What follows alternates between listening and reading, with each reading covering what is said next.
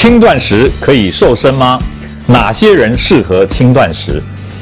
根据医学的研究呢，轻断食有两种，不管是隔日断食或五二断食法呢，对于一个人呢减轻体重、让体脂肪下降、腰围减少都有帮助。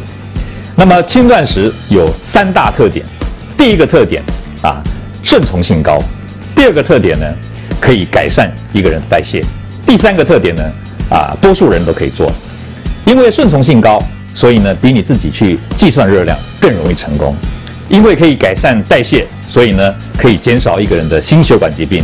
那么呢，可以使胰岛素抗性下降。